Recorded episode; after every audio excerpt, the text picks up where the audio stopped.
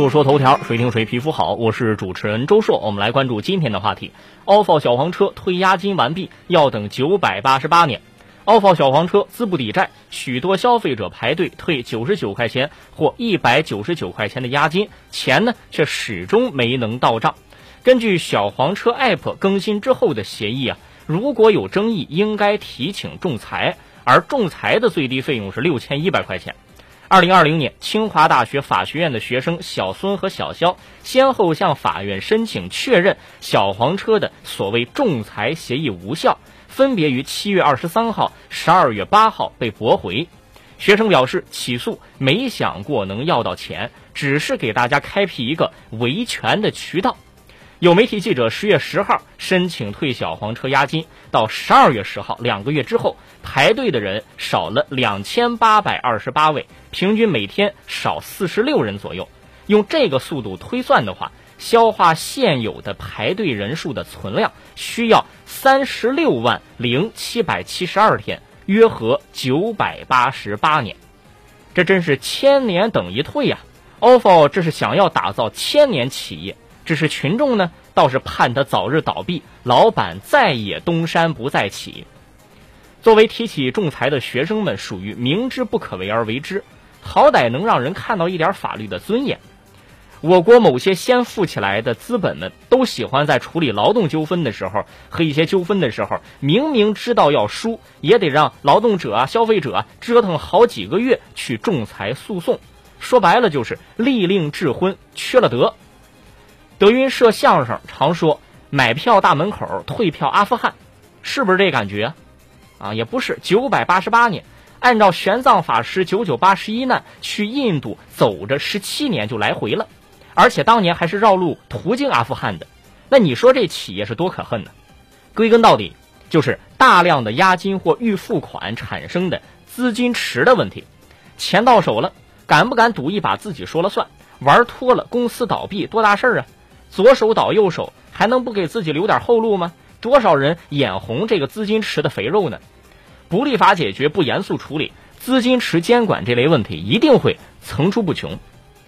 这个案件判决呢，原告败诉也是有道理的，因为这个事儿他不管公平不公平，就算是最后判决原告赢了，法院也解决不了根本问题，因为这个事儿本来就超出了法院的处理能力，退款人数就是一个天文数字。更别说将来要执行的款项了。如果支持了一个当事人，那么接下来就是一千六百多万的案件。你说判还是不判？判了以后执行还是不执行？这都是麻烦事儿。如果这些案件集中的涌向法院，全国法院就别干别的了。更何况无法执行的案件判了也没什么用，法院的公信力怎么办啊？所以说这已经不是什么公平不公平的问题了，而是涉及到所谓的系统性风险。这么一个问题了，资本不知道节制，瞎折腾，浪费了资源，引发了社会矛盾和风险。你想靠公检法解决，太难了。还有啊，最近什么共享充电宝又爆出来有木马程序，还有偷偷又涨了价。所谓共享啊，我觉得还是掂量着用为好。下个事儿，自导自演绑架案，为测试男友的忠诚度被抓。女孩罗某为了检验男友的忠诚度，拜托自己的老乡伪装绑匪，把自个儿绑在树上。为了让绑架逼真呢，罗某还把手机交给了老乡，让他向男友索要赎金。在老乡离开之后，被绑在树上的罗某因为担心真的遇上歹徒，另外呢天气还冷，就不断的呼救。最后民警把他给救下来了。经过民警再三询问，罗某承认是自己主导了这起所谓的绑架案。目前，罗某和他的老乡因为扰乱公共秩序，被公安机关依法行政拘留。你说大冷的天儿折腾什么呢？男友的忠诚度估计是没测出来，俩人这段感情啊，可能也就此掰了。不过这个老乡倒是挺靠谱的哈，大概是真爱，还能帮你做这么无厘头的事儿。莫非这就是传说中的男闺蜜吗？啊，这可了不得！罗女士的男朋友得留神了。